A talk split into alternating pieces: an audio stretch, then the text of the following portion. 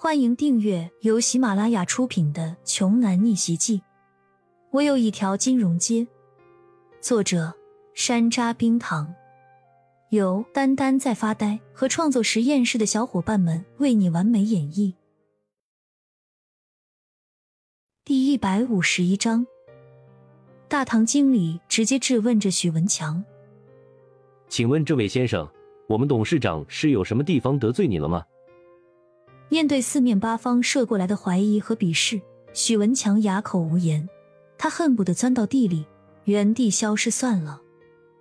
周天浩也跟着反问了他一句，说：“对了，你今天一路上不都一直在说你认识我，跟我是好哥们吗？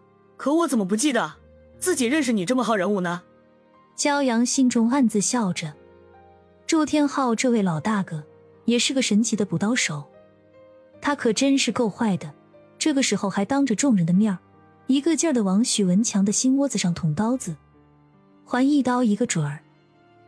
许文强被憋得半天说不出话，整个脸都快憋成了猪肝色，最后他只好支支吾吾的小声说道：“我我是曾经听过您的名字。”这简直是要多尴尬就有多尴尬，可以堪称是最尬的回答了。而且谁也不知道。许文强说的是真是假？就算他说的是真的，可是所有人都还听说过玉皇大帝和太上老君的名字呢。难道所有人都可以到处跟人家炫耀吹牛，说自己是玉皇大帝的好兄弟，是太上老君的座上宾吗？这也太可笑了吧！骄阳简单整理了一下自己心里完胜的喜悦，神色平淡无奇的对周天浩和大堂经理说道：“好了。”不是什么大事儿，毕竟他也算是撮合了我与星星的红线媒人，又为了营造气氛，让所有人同学这两天玩都很开心，他还花掉了大几百万。刚才的事情就这么算了吧，等他们把账目结清以后，就放他们离开吧。骄阳的这最后一刀补的才是最狠的，差一点就让许文强当场昏过去。我不服，昨天办理入住的时候。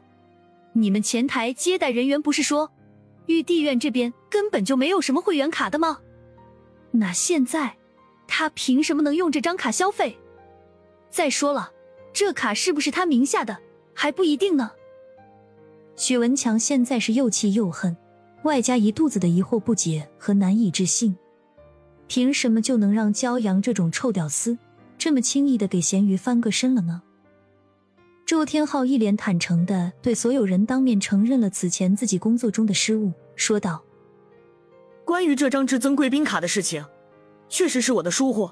最近我一直在忙着这边项目上的收尾工作，没能及时的将至尊卡的事情通知给各部门的基层职员，致使这张卡所能涵盖的顶级服务内容一直没有落实安排到位。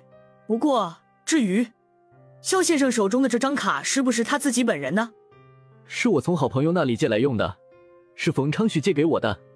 骄阳抢先一步回答道：“毕竟低调是一种难能可贵的美德，骄阳非常愿意把这种美德贯穿下去的。不到逼得他万不得已彰显自己真实身份的时候，他才不会选择去做那些哗众取宠的事情。自然，周天浩也是非常聪明、非常机灵的一个人，听骄阳这么说了。”于是也随即改变了画风，顺着骄阳暗示出来的意思说：“我们玉帝院只认卡，不认人，所以谁拿着这张卡消费都是一样的，都会享受到这里最顶级的至尊贵宾的礼遇。”就是说嘛，骄阳这么个一穷二白，以往读本科的时候每天连饭都吃不起三顿的臭屌丝，怎么可能凭借着自己的本事和能力，拥有这么一张如此高档度假区的至尊贵宾卡呢？原来是骄阳跟那个冯氏地产的大少爷那里借来的呀。然而，就算是借来的，骄阳也有使用权呢，他就相当于是最顶级的贵宾了。因此，这一次许文强就是彻彻底底的输了，无论他再怎么狡辩也没有用。